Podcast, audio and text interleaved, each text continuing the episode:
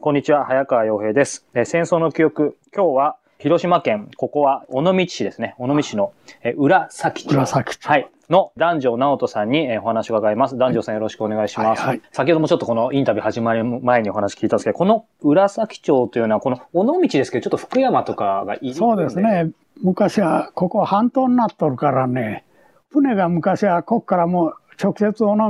はい。あの船が海藻店からその近くへ行く。はい。尾道近いんで、福山行くと松永いうとこからずっと、ですから、便利は合併した方が、うん。今はそ交通、昔は船はかなかったからね、交通支便にうん。便利が悪い。ここから尾道普通行こう前、松永いうとこへ出てそこからバスへ乗り換え、俺は何時間もかかる。ここから船が尾道市になると、え船が出とるからね、この近くから、あ、さっきフェリーがありましたねええ30分、20 20 30分ぐらいかかるか。浦崎から尾道、松永湾って湾になっとる、ここ、ええ。あの、ですから便利が悪いんでさ、福山、ああの、尾道、陸を回って、うん。行くんやる海を回ってやったら、もう、近いんでさ、福山へ合併しなくても、はいはい。そういう、あの、条件、地理的な条件がなるほど。あったんです。そんなこの浦崎町で今日お話を伺おうと思うんですけど、男女直人さんは、えー昭和2年10月23日生まれ、えっ、と、今年は80、もうすぐ8歳に8歳。なられるということで、あの、今日はいろいろとお話を伺いたいんですけども、まあ、今回このインタビューの企画が戦争の記憶っていうことで、男女さんのその戦争の記憶っていうのは本当いろんなことがあったと思うんですけども、ご自身にとって今思い出して、そのいわゆる最初に戦争が始まったっていう記憶ってどこにありますか？例えば日本が開戦したみたいなニュースが入ってきた時なのか、ご兄弟が例えば何か戦争行かれる時なのか。いや、それがね、私の家庭は、あ兄弟が全部、長男がはいやっぱり陸軍、はい。そして次男が海軍、はい。三男が陸軍、四男、私が4人目でみんな、あの、戦争兵あ役ーはい。あったんで、えでえ若い時は日本のためにうん一応、うちはもう、よそは家の、家で一人ぐらいはい。歴代、うちは4人戦争、あの、軍人の家族はい。いうことで、私は四四男坊で、はい。えー他の兄弟も皆、軍人で育ったわけで、兄弟、えーが皆戦死したんでさ、私が一人ぐらい残って、より上のえ3人の。ー全部亡くなって、まああの頃は、あー私らの若い頃は、普通であったら皆、うん。軍人になれよたですね、この徴兵検査あーいうのもあったんですが、はい。21歳で徴兵検査、昔は男は皆、一応徴兵検査やる、あの、あったわけよさ、もう、私はす二十歳、19であったかな。ちょっと早く学校、お校長が、あの、推薦して、はい。4年生能力、中あ高高校4年生能力、はい。そっか、19歳とか。ええその校長が、あえれや人でね、あ、そうなんですか。男女君、学校代表して、うん。君軍人になってくれんかいうことで、私、ミアラン工業、ミアラン工業学校、当初、そこで校長がはい。学校代表して、うん。校長もやっぱり自分が少々じゃけ、陸軍少々いう分じゃけね、誰か、あの、学校でもその頃戦争、お華やかな、頃で、うん。私も返事したんですが、一人だけ代表して、俺の、あの、考えを君受けてくれんかいって校長が言うから、私も家で皆三人、達夫、新吉、私で4人兄弟おったんですが、もうみんな軍人でね、おっしゃってましたね。ええ。で、私はまあ、そうやって校長が頼むから、学校代表して、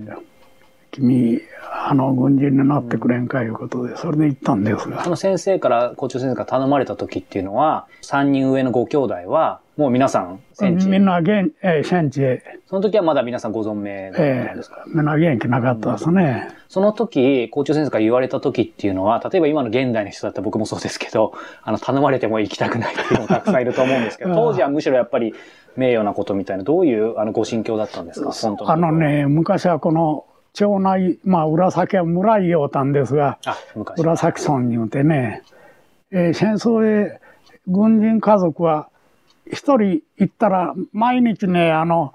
日の丸の旗家の門へ立ちおったうさ、ん。えーで、親父らも、やっぱり軍人家族、軍人ならそう思うてね、あの、うち4人男が俺はどれ、まあ、みんな行きゃええ思うて親父さんは考えとったんじゃないか思うんですが、うん。当時私もそれが昔戦争行っとる軍人の家は入り口へ大きな日の丸をねよこう立ちおったんですよ田舎で。一人行っとったらひ一つ。あの二人行っとったら二つそのの、数だけ。ええ竿の長い竿を立ってねああここは、ああの軍人家族じゃないんがまあな村で別れおったんですね。直人さんにその校長先生から言われた時に、もう直人さんその場で即答して行かせていただきますみたいな感じだったんですか？そうですね。やっぱり若い時は、うん。まあ日本、あの頃はまあシナ事変が始まっとる時でしたね。シナ事変の前は満州事変いうのがあって、長男坊、長男は満州事変へ行って、で、一時4人みんな、あのうちには、あの軍籍、軍の席入って、朝上り、よ4つ日の丸こうあ、、そう4人行かれて。やれよたえみんな知っとるけどね、あの、みんな一人行っとるときは、一人だけの人は、日の丸の旗、あここは軍人家族やな、いう、なんで、えーそういうやり方しようたですね。じゃあその校長先生から言われた時に、まあ、受けるってことになった時に、お家へ帰ってお父様とかお母様は、すごい喜んだ。戦争から帰って。いえ、その校長先生から、えっ、ああと、言ってくれないかって言われた時に、そうですね。ご両親はなん、どういう感じだった？まあこれは、もう後取り、達夫、新吉、高市、岩橋直という、4人行ったのは浦崎でも、あの、オラなんだですね。親父さんがやっぱり、父親がそういう、まあ、君のため、兵隊君ならええから思うて、みんな志願させたんだろう思うんですけ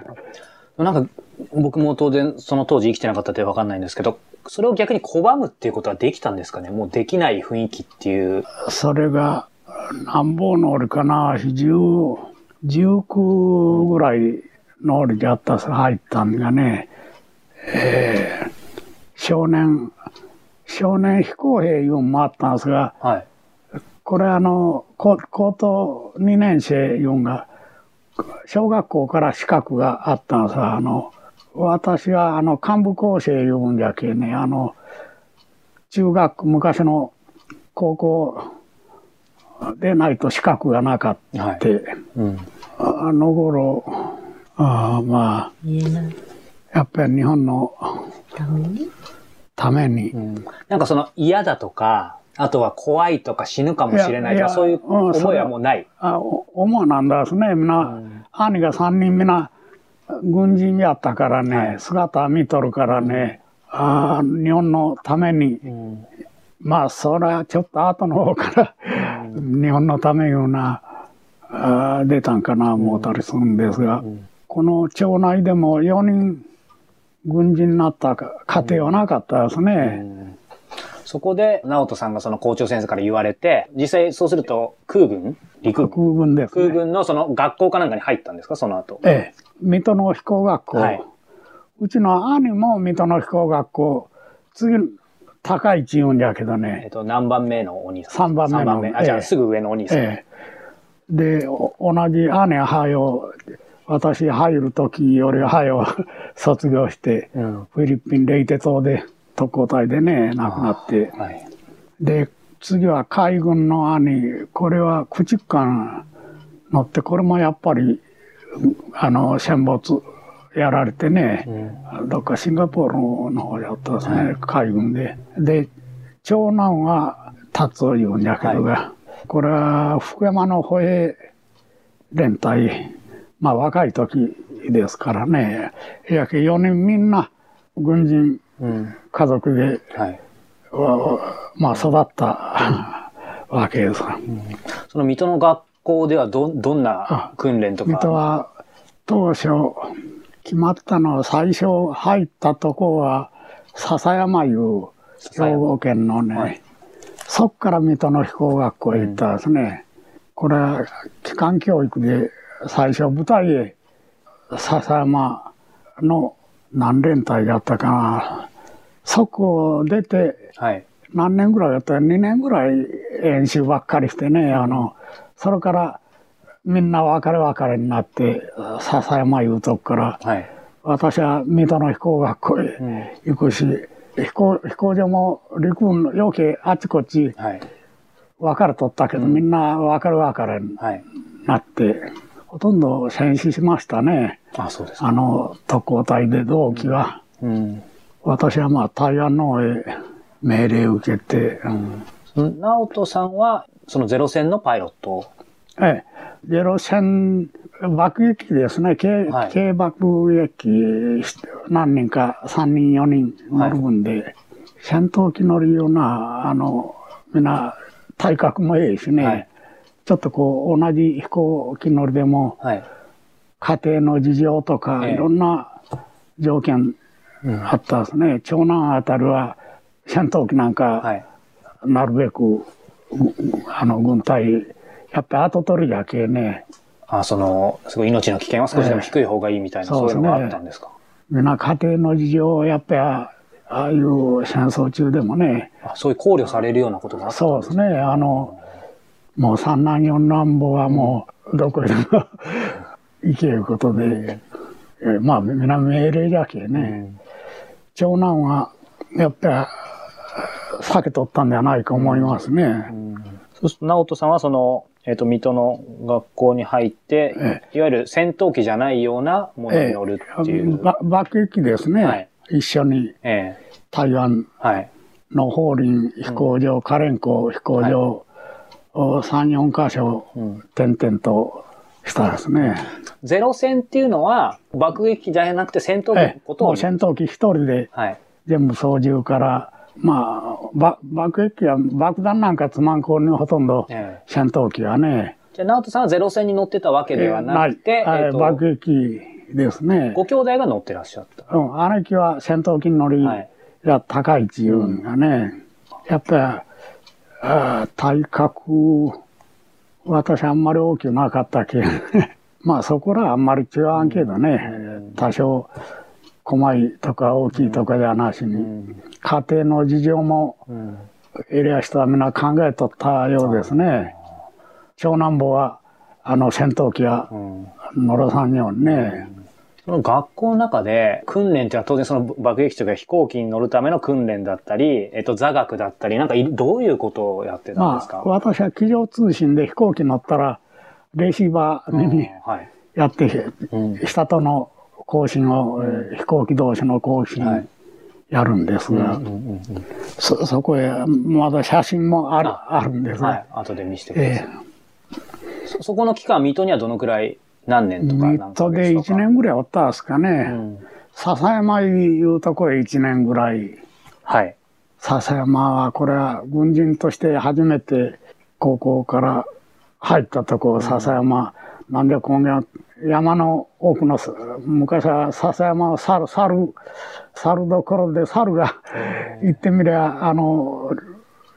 塀の中かけで歩きおる、とこ、場所がね、笹山兵庫県、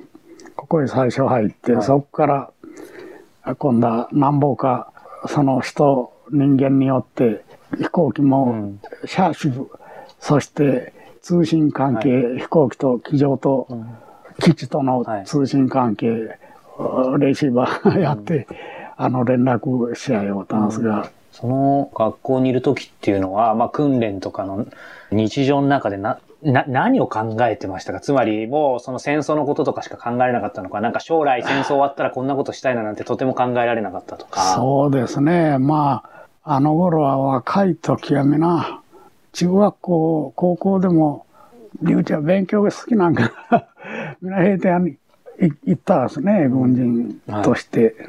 その学校の水戸でっておっしゃってましたけど、ええ、そこから台湾の。それは実際にもう戦地へって感じだったんですか？台湾へ行くっていう時は、どういう、えっ、ー、と命、命令というか、えっ、ー、と、目標のもとに台湾へ行ったんですか？いや、これはまあ、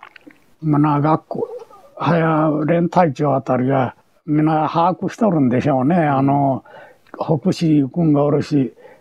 台湾に行く。まあもちろん私は台湾のへ決まったんだけど、はい、満州へ行くんがおるしね、あちこち南とから別れ、別れ、別れになったですね。うん、さっきもちょっとお聞きしたことと重なるかもしれないですけど、なんて言うんだろう。その台湾へ立つ時とかに、まあ、僕だったらっていうわけじゃないですけど、やっぱりなんかその、もう二度と生きて帰ってこれないんじゃないかとか、なんかそういうこととかっていうのは何にも、もうそれはみんな思わないのが当たり前だったのか、もう感覚がどういう感覚だったのか。まだ台湾へ行った頃は、負けてない、あの、戦争中だったですね。命令を、水戸の飛行学校出る折は、シンガポールのハヤブサセンター言うて、そこへ命令受け取ったは、ハヤブサセンターいうのは日本の特攻隊の部隊で一番有名でもある。はい、それが、やっぱ、もう戦況が押され気味になって、うん、そこまで怒りなんだですね、対岸止まりでシンガポールまでは。まあ寒い、今思え、思うと、いくら寒い水戸を出て冬やったんですが、それがな夏服を着て、うん、もう大体分かったさ、あのもう満州とかね、あの、行くときはみんな、服が違うんです、あの、あや、大南方、シンガポールとか台湾あたり行くときはみんな夏服みたいな。あったかいから。あの、着るもんから。うん、実際、えっ、ー、と、その台湾行かれるときは、まだその戦況としては、そんなに日本も負けてないっていう感じで。そうですね。行かれて、実際台湾行ってどんなことをされてたんですか？私はまあ、基地同士の台湾でも飛行場が、ああいう何番あったかな。まあ有名なんが台北、カレンコ、ギラン、えー、からキなんぼ、いつ、いつ、5か所ぐらい飛行場があったですね。はいうん、で、そこで、えっ、ー、と、基地間のなんか連絡、通信関係の何をしてたんですか、はい、あの、もう無線も聞くし、うんはい、大事なことは、あの、通信で、うん、大事でないことは、あの、無線電話、あの、連絡。聞かれてもまあ、困らないような。ええ。もう大事なことは、あの、みんな、無線通信で、うん、これはな生分で、あ、あであったら、通通と通通、いが突、もう、ああの、もう未だに覚え、覚えとるから、それが1分間に60文字ぐらい、もう、一時間違ったら、もうみんな解読できん、解けん。まあ、軍事秘密のために。うんうんそまあそういう、うん、水戸でレシーバー、はい、年中レシーバーやっとるからね、あの、教育受けとるから。で、その直人さんは台湾行かれてからは、えっ、ー、と、実際その飛行機には乗ってない？うん。ほとんど基地寄ったですね。あの、通信収容分でね、どっちでもできる分だけどね、私はまあ、姉貴らみんな先生、兵隊行っとるけ、いろんなそこらも配慮、うん、部隊長がね、配慮したんじゃないか思うんですね。その配慮っていうのはもう先ほど冒頭から何回も直人さんおっしゃってて、うん、僕もそういうのを初めて知ったんですけど、それは明らかに、なんか配慮してるんじゃないかなじゃなくて、例えばその部隊長が、お前は4なんだから、そう配慮してるんだよって直接口に出したわけではない。ないね。ただ明らかにそういう配慮っていうのはやっぱり当時あったんじゃないかっていう感じですか？口は出さんけど、もう記録みな家庭の記録はもっとたすからね、部隊長。ええ。上官が。ええ。その台湾、台湾でそのまま終戦を迎えられたんですね。ええ、台湾で。台湾にどのくの期間いたんですか？台湾何年行ったかな？21年、19年に卒業して、台湾は1年半ぐらいかな。2年、2年ぐらいですね。まあ、当然その間に戦況がすごい悪化して、ええ、っていうことだったと思うんですけど、その辺の情報っていうのは、えっ、ー、と、直人さんにどのくらい入ってきてたんですか？もう、そうですね。もうシンガポールがまず陥落して渡るしね、あの、あそこらでみな飛行場通信関係、みな通信で連絡し合うんで、はい、もう何年になるかな。記憶が。やけど、台湾の人はみんな良かったですよ、一般の話が変わるけどね。地元の、はい、まああれ日本の領、うん、昔は日本領であった関係もあって、ひょっこりしたら、ここのむむあの横島いうとこから、飛行場の近くへ、え別荘の家の民間の、そうしたらあの家訪ねて、白壁でね、台湾の飛行場の横っちょのへ、台湾人を使うて畑なんだ言うて、あの、上と、それが、はじめ、なんかの用紙に、あの、その家を知って、男女さんを、まあ、名前後からわかるんだけど、私も紫知っとるんでって、私も、その人がね、ひっくり返渡壁言うんだけどね、飛行場の近くへ、うん。あの、日本からもう若い時から行って地元の台湾人を使うて田畑をやるように、あの、耕して、ええ、遊びに行ったら、ひょろっと桃島いうことを言うけね、あれは桃島言うたら紫の近くで、こっから、桃島から来たんじゃって、私は紫へ言うて二人が、もうおじいさんじゃってね、え、戦争から住んでから私もあの、困っとってけね、引き上げ者、うん、引き上げ者はみな、もう困った頃、うちは醤油を作っとって、はい、あの、醤油、酒じゃなしに、その困れおって、うん、そこへ桃島へ送ってやれよとは言っとだるでね、うん、私、死ぬるまで、その方は台湾で一緒だった一緒になって飛行場の近くへ家があってね、その人は。昔はやっぱり台湾に日本からこう開拓に行った人をぽつりぽつりあっち、あの、行っとったですね。その台湾の、えっ、ー、と、台湾の方の話も今ちょっと出ましたけど、僕もなんかその本とか読んだ時に、その日本の領土というか、ええ、日本がそう占領してたけど、え、台湾の人ってすごいなんか、親切で、親切、うん、っていうのをなんかいろんな方から僕も聞いたりとか本読んだことあるんですけど、ややっぱりそれはそう。ホートルですね。なおさんも直接なんか台湾の人と話したこととかもう日本語もね、ほとんど、あの、ちょっとした言葉目の台湾人話できるだからね、う。ん、私も飛行場、暇なりが、あの、外へ出て、ヤシのとかね、うん、パパイヤとか、うん、バナナとか、兵隊さん、これ、みんな日本人が、うん、あみんなこう栽栽培して、うん、日本に内地送ろうと家が何軒も台湾あったですね、はい、そこへ飛行場の近くへあったけ、うん、桃島の人一番ね、えー、知っとるんがうちも遊びにあの戦争住んでね困る引き上げ者その台湾行っとる頃はな豪勢な邸宅白壁の家での住んどったさ日本人が台湾で行った建物はね、なんで台湾の人はそういう日本に対して、えっ、ー、と、まあ、人にもいるでしょうし、条件にもいるでしょうけど、その友好的だったというふうに思いますか？もう友好的やったですね。うん、それはな、なんでだと、直さん思いますか？なんでかね、あの、日本からやっぱり軍軍庁とか、うん、まあ村長みたいなのが、日本人が抑えとったですね。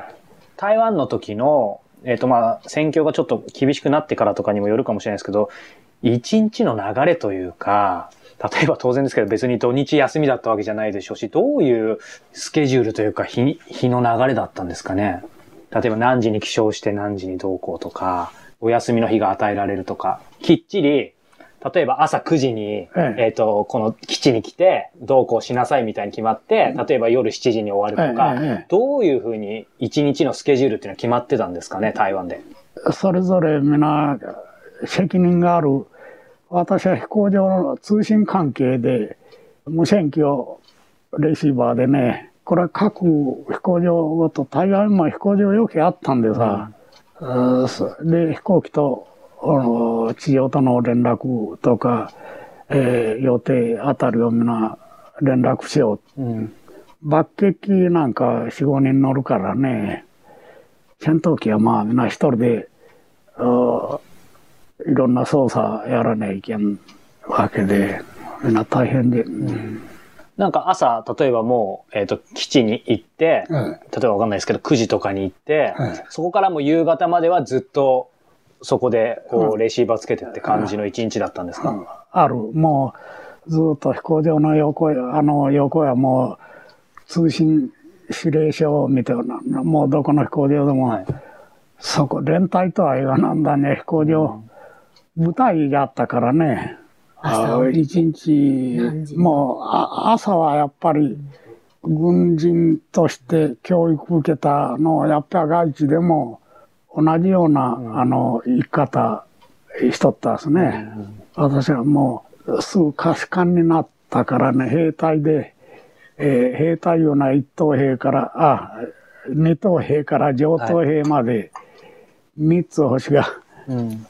これが兵隊ですから、上それから今度は可視官に言うと5長、うん。陸軍5長いう分からね、あの可視官も偉い人なんです。朝日本で教育を受けた、あの飛行学校で受けたままのが、皆、えー軍人はうん。勝手なことはできなんだですね。ええみんな、外地行ったらね、掘ったて小屋うん。言うて、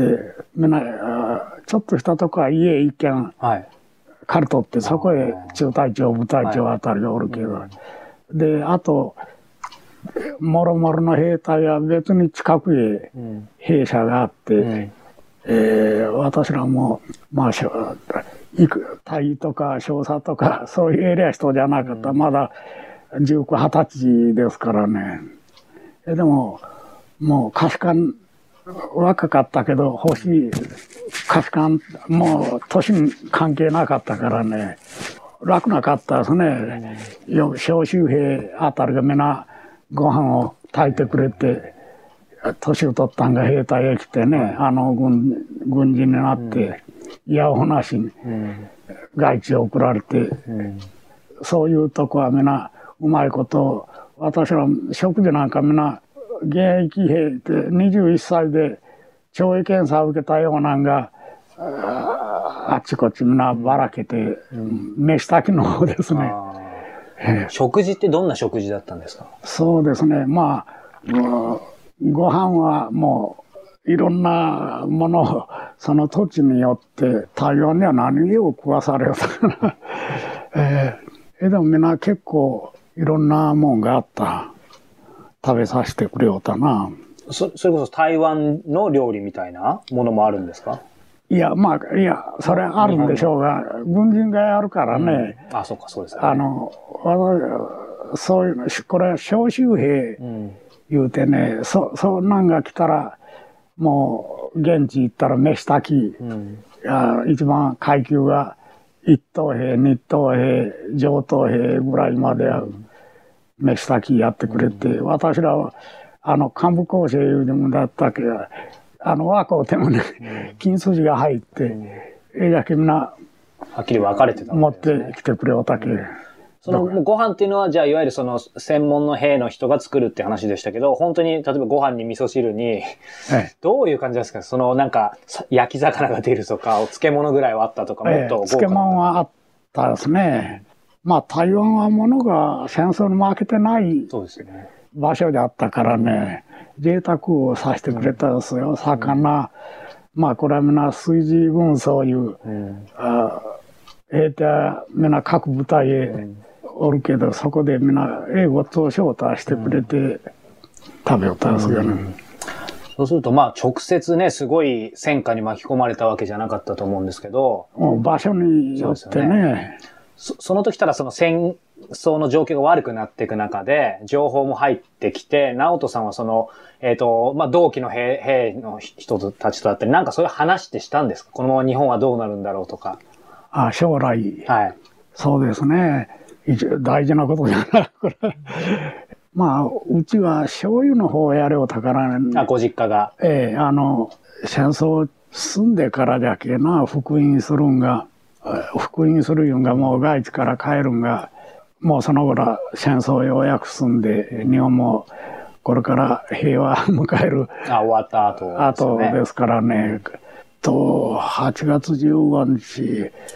年末でしたね、帰るんが。やっぱり台湾から帰るんでもすぐ帰るなんだ、戦争が負けてね。うん、えー、終戦が8月15日頃でしたんかね。そうですね。どうしてね、8月15日で終わって、ええ、すぐ帰れなかった。今年末とおっしゃいましたけど、その4ヶ月はなぜすぐ帰れなかったんですかね？もう、それ、やっぱり輸送船の関係があったんですね。うん、内地行かる船がおらん。うん、えじゃあ、細々ながら、将来を心配してね、うん、え部隊長以下、今まであの、終戦が8月15日やったかな。うん、帰ったんが正月前、正月、その間を台湾あたる食べていくことができんから、うん、みんな部隊長、稲を植えよや言うてね。あ、稲稲。田んぼ、山の上の上上がってね、はい、水があるんですね。それが、普通だったら、あの、水なんか、食べなんかできんのじゃが、台湾雨がよう降るをたすからね、で、そこ耕して、そこで万人運がおったんです。この連中が稲を作って自分らでやるの、その稲をもらってね、いつ福音、いつ日本へ帰るかわからんから、食べようなんかもやったんですよ。山の上の水が、あの ああるな、ないのに、できるもんかな思いおったんですが、うん、結構雨も土砂降りに台湾に歌子も、うん、で、実際に踏み切って、舞台長以下、山の上で、い稲を植えてね、稲も、万人が、あの、万人言うても日本人があっちこっちで、みんな稲作平地、平らのとこでね、ボロボロ、あの、各、大勢じゃないけど、そこへ、あの、もらいに行って、で、山で、もう頂上の方で行くとこないんで、上を耕して、そして日本人が作った年寄りの稲さ稲をもらってそこで植えて結局一年総称だ大きくなるまで、うん、もうもう福音、うん、日本へ帰るようになってやりっぱなして、うん、それはあの万万人が皆あとは処理して、万社言うてねあの土着の万人言うて、もう入れ墨をしたり、いろんなが裸で、この、その連中みんなやったりして、あと引き継いでね。その4ヶ月戦争終わってから帰るまでってありましたけど、ええ、そうやって稲を作りながらとか、でもさすがにその、なんでしょう、植えて、えっ、ー、と、栄養失調になる人とかはいなかった。植え、贅沢はできなんだが、うん、そうかって言って、足らんこともなかったですね。あの、やっぱり、廃棄所があるんですが、あの、各部隊に、米だけはね、確保しとったですね、日本も。部隊の、えー、いわゆる、一部隊が食事やる兵隊が、みんな年寄りが、それを管理しとったんが、米なんかもあったですね。だからもう、下の兵舎なんかは、あや中国が台湾でも下へ住んどったのはもうここではいけんで山の頂上へ上がらされて、な1年ぐらいおったかな、日本にはすぐ帰れんの、あの、ね連絡はないしね。ちょっと話が遡るんですけども、その台湾にいるときに、えっ、と、まあ、同同期の、同期というか、えっ、と、同じ兵兵の仲間がいるじゃないですか。余計おります。うん、その人たちと、うんと、その、えっ、と、例えば弊社に戻った後に、えっ、と、なんか、普通に、まあ、話す機会ってあったんですか？戦争の話と極端な話関係なくとか、なんかちょっと雑談するとか、そういう時間とか余裕があったのかっていうのをちょっとそ気になる戦後ですか？いや、あその台湾の日々で。例えば、どういう、なんかくだらない話をしたでもいいですし、なんか笑顔とかがその毎日にちょっとはあったのかなっていうのが知りたいんですけど、つまりもうずっと、もう死の恐怖で、だったとか、そういう毎日ではなかった。やっぱりね、朝、やっぱり五箇条の御正門によってね、あの、軍人として、私らより、ぶあの、階級が下のうん。おっさんらが、私ら幹部構成じゃけすぐ、あの、まあ、軍曹いう分で帰ったんですがね、あの、赤髪の召集兵なんかを、台湾はな、あの、風呂が、温泉があちこち、えいや、うん、あの、弊社ではドラム缶うん。で初めは、わからんときはね、ドラム缶を作ってみんなして、はい。あの、巻き割ったりして、それで順番に毎日へのお風呂が入るよたんドラム缶で。あ戦争負けても、あ負けてからさ、うん。あの、負けんときはもっと立派ないろんなはい。町へ行くと、うんもう兵兵隊はただであったですね。うん私ら、まあ、飛行隊は特に優遇してくれたですね。その温泉に行ったりとか、ええあとはなんか思い出ありますか？そうですね。晩社、みんな人は良かった。ですよ。あの、うん。台湾、みんな入れ墨を、女も男もな、なんか 入れ墨をして、親切、言葉はわからんけどね、お互いに、どう言っていうかね、あの、敵意とかそういうのには持ってなかった、ないですね。私らもそういう敵意は持ったことは、うん。やっぱり相手武器は持っとらずね、戦争からあ武器の返上いうのも返すおりみな、うん。もう剣とか銃とかみな、まあ中国へ返上あいつらにやったうん。まとめてねやった。その、まあ今台湾の思い出をお話しいただいたんですけども、その直接すごい、例えば爆撃機に乗ったとか、そういうことは、直人さんないにしても、戦争の状況がいずれにしても最後の方は、まあ当然負けてたわけじゃないですか。うんに日本が。日本全体としてはもう戦争が、要は負ける状況に向かってったわけじゃないですか。そうですね。その情報っていうのは、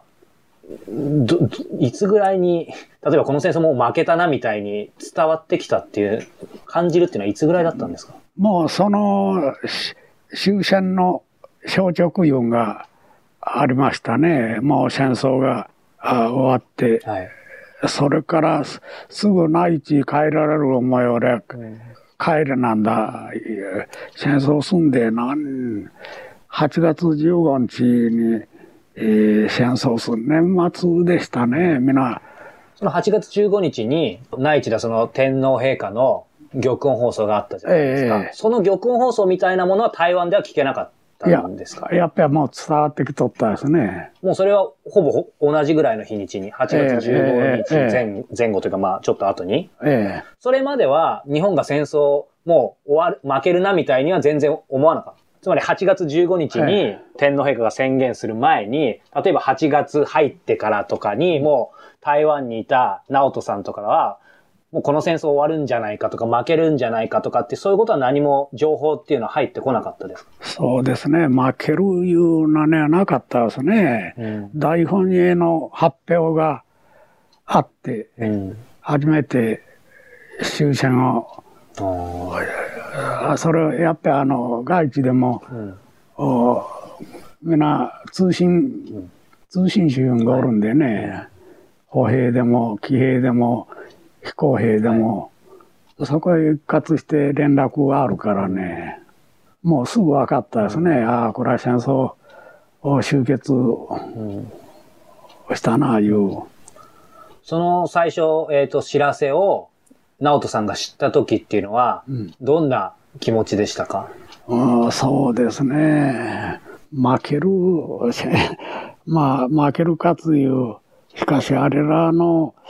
まあ、米軍の放射砲、砲撃は、こっから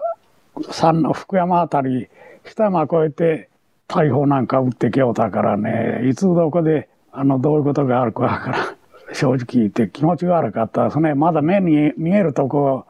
ならいいんですが、北山越えて台湾あたりでも、あ中国のやつが あの打ち上げてきた。まあそう、逃げたことはなかったね。もう弊社でどこへ落ちるかわからんからね、あいつらが戦争中の。終戦後はもう、やる、これで命びらい。なんかその、僕もいろんな方にこうやってお話聞かせていただいて、内地で、えっ、と、例えば、そうですね、子育てをしていたお母さんとかだったりは、やっぱりこれで戦争終わってほっとしたとか、そういうふうに言ってた方もいたりとか、あとやっぱり軍、軍人だった方は、なかなか戦争終わったって言っても、それをなんか逆に受け入れられなかったっていう人もいたりするんですけど、うん。直人さんはやっぱりもうほっとしたっていう感じだったんですか？まあ、よかったなとはもう、あいつらの爆撃やなんかいうのはもう、逃げる場所がないぐらい来るからね、あの、それ戦争はもっと早う終わってもよかったんじゃないかな、思うな。うん。まあ戦後、戦争中は一生懸命そうですよね。あの、終戦後、うん。玉音、玉音放送があって、いわゆる天皇陛下がはい。玉園あ大事な放送があるけ舞台は皆あの正式な軍服を着て外地でもね、あの玉音放送行けよなんじゃろうかね。あれ天皇陛下が 終戦のあの言葉を述べるんでそれを皆聞くために、あ、そういうふうに普通に入ってきたんですね。ええ。でちゃんと制服皆制服着替えてねあの何の放送だろうかいうことで、うん。入らなんだな、じゃあ本当にそこで初めて知ったんですね、玉そうです音放送で。ね玉音放送。うん。それまではやっぱ傍受をしたらいけんよ。ダイヤルね、あの無線機なんか、厳しい制限しとったですね、飛行場。私もあ常時あの玉あのレシーバーやって下へおるおるやね。もう年中わしも勝手にうん。聞いたりしょうたですが、なんかその戦争終わるまでの間に、えっ、と今日実はね、あの、奥様とお嬢様今ここにいらっしゃるんですけども、えっ、ともう奥様とは、えっ、と、なんかもう婚約してたとか結婚されてたとか、まだどういう状況だったんですか？まだ。まだ知り合ってもいなかった。そうじゃねそうじゃなまだ父の復員したんがなんぼだったんかな兵隊からもったんが22かうん3うんくらい。それよりも、あの、おと、父はまあ、それから家が、あの、醤油作りあー家業があったんで、はいうんそれを、あの、手伝ったんですけども、あの、父のすぐ上の、あ兄の今、あの、ゼロ戦に乗ってたの青春の方がもっとうんかわいそうで、その人は婚約者がいたんです。まあそうなんですか。うん。で、あの、ね。私が小学校の時に、あの、その女の人は父のあのすぐ上のお兄さんと婚約してて、私が小学校の時に、あの、私の名前を見つけて、あら、あなた、あの、あそこの子って私に聞かれて、私は何のことかなと思って、それを変えて父に言ったら、あの、それはあの、兄、自分の兄と婚約する人だったんだっていうことを私は小学校の時になんか聞いて、なんか、あの、ちっちゃかったんですけど、その、あ先生をしてたんで、その、あの、先生が。あそこの隣の部屋ちょっと見て、あ、はい。うん、あと思いました。それがまあ初めてなんかちょっと戦争のことを、うんなんか、こうすごい身近に感じて、あの、初めてのそれがことでしたけどね。その一つ上のその特攻で亡くなったお兄さんとは、えっ、と、いつぐらいまで連絡って取れたんですか？もう戦争行っちゃったらも台湾に船の中で兄が戦死した。姉貴はレイテ島で特攻隊でう、うん。やっぱ飛行機、はい。同じ水戸の飛行学校出てね。台湾に行く船の中で戦死されたの？いやいや、もいや、お兄さんが、あの、レイテ湾でう、うん。戦死したことは、うん。お父さんが台湾に行くときに聞いて、上官が今、男女くんのお兄さんが、あの、ん。レイテ湾で亡くなったっていうのを、それは連絡を聞いた。うん。みんな、教えてくださって、みんなが海に向かって敬礼してくれたことでうん、父はすごくなんか、まあ嬉しかったっていうか、そういうのを話してました。うんお兄さんはさっき、えっ、と、3歳、さえ年、三つ、四つ、三つか四つかすごい、やっぱり大好きで憧れてたお兄さんだったんですかね。そうですね。四つ違うんか。うん三つ。大正十う三、ん十三、十四、十。はい。うん四つ違いです。わし、わししは二年じゃき。うんまあそれでもまあ戦争の話はあんまり、もうそれ、それが、話も聞いたことあがなくて本当ですか。。うんうん姉貴は、うん水戸の飛行学校、私と同じような学校出て、姉貴はフィルレイテ島うんで、やっぱりあの、姉貴は操縦やれよったん飛行機うの。ん。あの、操縦と通信と分かれとるからね、あの飛行機。それでそのお兄さんもレイテアンに飛び立つのはうん。台湾の招待所から、あの、飛び、一晩寝て、そこから飛び立ったんで、父にとっては台湾っていう土地はもう、うんいっぱいよあのいろんなことが詰まった土地で、それで、うん。あの、もう何十年もこう心の中にあったんだろうけど、うん。まああんまりこうそのこと自体私深く聞いたこともないし、うん。父も話したこともなかったんですけど、もう4、5年前にまあなんかあの戦友がどんどんこう亡くなったりする中で、あの台湾に行ってみたいとか言って、うん。言ったことがあって。一旦一緒に？あ、そうなんですか。私はもう、旅行これはもう父も年だからうん。もう一回、まあいい思い出も悪い思い出もあるかもしれないけども、あの中でも少しこう戦友と、あの、まあこっちに帰って、あの、落ち着いた世の中になって、また交流が始まって、あ手紙を出したり、うん。そういうのを見てるうちに、うん。あ父もなんか、あの、すすごい戦争だったけど、台湾で少し楽しい思い出もあったみたいで、じゃあもう一回ちょっと連れて行ってみたいなと思って、私は娘と、あの、うん。二人で父を、あの、うん。連れて行ったんですけども、それはまあ、あの、良かったと思います。今ね、その、あの、娘さんが、えっ、と、その台湾にっていう話、今、改めて聞きましたけども、改めてその直人さんから、えっ、と、その台湾に、えっ、と、な何年前、最近行かれたんですか ?4、5年前。はい。そうですね。うんその、それまでは、えっ、と、戦争終わってから一回も台湾には行ってなかったわけですよね。はいで、人によっては今お話あったように、やっぱり楽しい思い出はほとんど、まああったにしても、やっぱり戦争で行ってるわけですから、辛い中で行かない人がたくさんいる中で、なぜその4、5年前に、やっぱり台湾へ行こうかなっていうふうに思ったんですかね？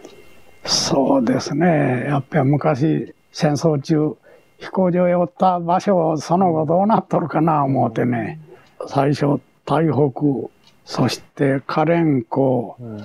そそれから台中、台南、うんまあ一回り台湾、回って帰ったんですが、まあ、みんな行かんとこはない場所です。うん。まあ、今は台湾もあの、やっぱり懐かしいんでね。そうですよね。南の方とか向こうはあの有名でみんなが行くんですけど、台東の方は全くコースもなくて、うん旅行の行くあの場所でなくてあ、のそれで旅行に連れて行くのもすごくうんもう大変で、うん。あの父が行ったところを全部印をつけて、あのまあ行ったところを少しでも、うん。あの忠実にうん連れて行ったらいいなと思ってうん。行ったら現地の人の案内をお願いしたんですけどももうあのすごく優しくて丁寧で、もう父があの若い時に住んだところ全部回ることができたんです。それで、まあこれ本にしてるんですけども、あの、父はあの、初め台湾に着いた時に、なんか日本人である自分を台湾人の人は、なんか嫌だと思うんじゃないかと思ったらしくて、うん。ちょっと不安があって、うん。あの、言ってもいいのかなっていうようなことをちょっと言ったのが、私はちょっとこう、えっと思って引っかかったんですけど、まあ、あの、台湾の、あの、その通訳の人と会ったら、もうすごく日本が大好きで、みんな、あの、台湾の人は日本人は大好きだよって言ってくれたんで、うん。もう父はすごいなんかうん。安心して、うん。あの、いっぱい聞きたいことも、その、うん。まあ、あの、全部連れて行ってもらって、うん。あの、自分が食べた果物、うん。ガバとか、うん。あのだんだん思い出して、あの、行ったところを思い出して、あの、うん。ここで散髪したっていうところまで連れて行ってもらったら、へあの、不思議なことに美容院っていう看板ができて、そのまんままだああったりしたんです。へで、ここへ小学校があって、この裏はこうだったとかいうところが全部まだその通り、こっちの台東の方は、その、あの、原型がそのまんま残ってて、あの、あそこに飛行場があったっていうところも、現地の人にあの辺に昔飛行場があったんだって言ったら、その人がわざわざ連れて行ってくださって、うん、台湾人親切なかったな。本当ヤシの、あの、うっそうとしてる中に、あの、不思議なことに日本人が飛行場を作って、ロー石のローラーでこう飛行場を作ったんですけども。それ牛舎で引っ張ってな、牛、昔はう、んそうね。あの、牛、牛車、うん。はい。あの、みんなが手伝ってでくださ飛行場を作るのにね、石の丸い石を真ん中穴開けて、それを引っ張る、あの、牛に引っ張らせてそれが飛行場。残ってたんです作ったり。うん。そのローラーが。うん。それは現地の台湾の人もガイドの人も驚いて、こんなヤシの中にこの、うん。まだこんみなんな親切なかったの。もう、これ、台湾のなんか、ん。なんとか、保存、保存のうん、そういうものにも、ん。あの、言言いたいなっていうん。言うくらい、もうまだそのまんまの状態でいっぱい残ってるものがありました。うん。まあ、台湾の人で悪いとはうん一人も思わんうんですね。みんないい人ばっかりの記憶ですね。あの、まあ、私も兵隊から、兵隊から持って、うんえーあの、旅行にも行きましたが、うんみんな親切のにしてくれましたね。じゃあそういう意味ではその昔も今も変わらない変わらんですね。台湾の人のえそのお話の前に、あの、まあ、えっ、と、お兄さんの戦死された話もありましたけども、まあ、一つって難しいと思うんですけど、その戦争の記憶を振り返って、一番やっぱり辛かったというか、うんことって一つ挙げるとしたらどんなことがありますか？そうですね。いや、一番やっぱり平和をうん。考えたり、えーこの戦争がなかったら、ね、あの、私同期も余計なくなっとるからね、台湾だけでなしに、私の水戸の飛行学校出たらシンガポールへ余計ハヤブサセンターいうんが、加藤立夫いう、もう日本でも特攻隊の最右翼いうんですが、あー同期もそこへ、あの、亡くなったりしたんが余計、飛行学校出てね、だ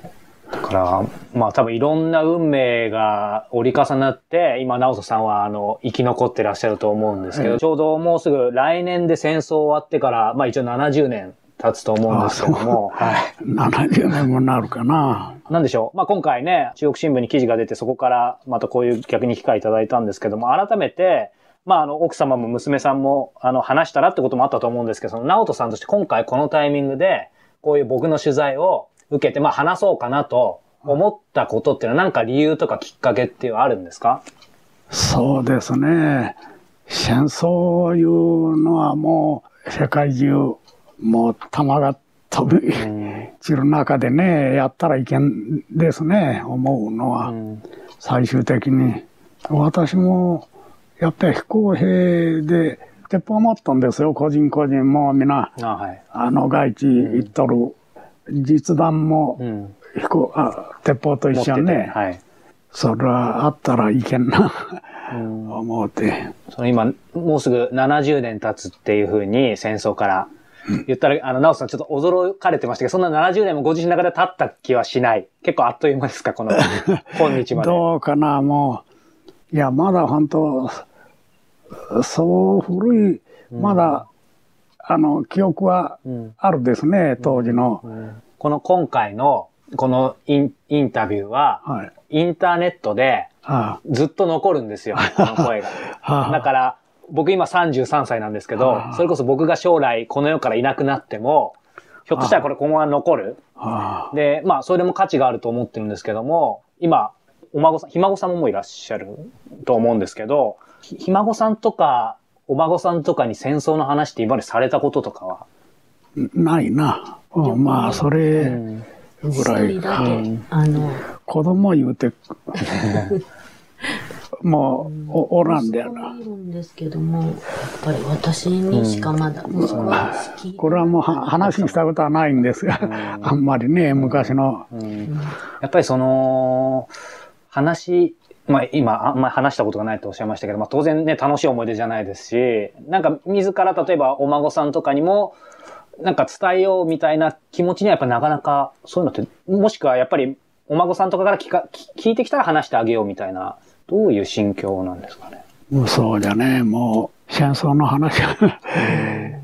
まあ、聞きたがるも、しままだ孫もおるわけじゃけどが、あまり戦争の話はね、あの、いやいや、したことはない。まあ、なので、あの、こ今回お役に立てるかわかんないですけど、やっぱりこういう感じでお話聞かせていただいて、あの、もちろん日本中にいる、これ海外でも聞いてる人がいるんですけども、そういう方にも聞いてもらって、かつね、機会があれば、お孫さんとか、ひ孫さんにも直接お話しするのも大変でしょうから、これも聞いていただいて、今日はですね、広島県の尾道市浦崎町ですね。そうです。の、えー、男女直人さんにお話を伺いました。男女さんどうもありがとうございました。いえいえ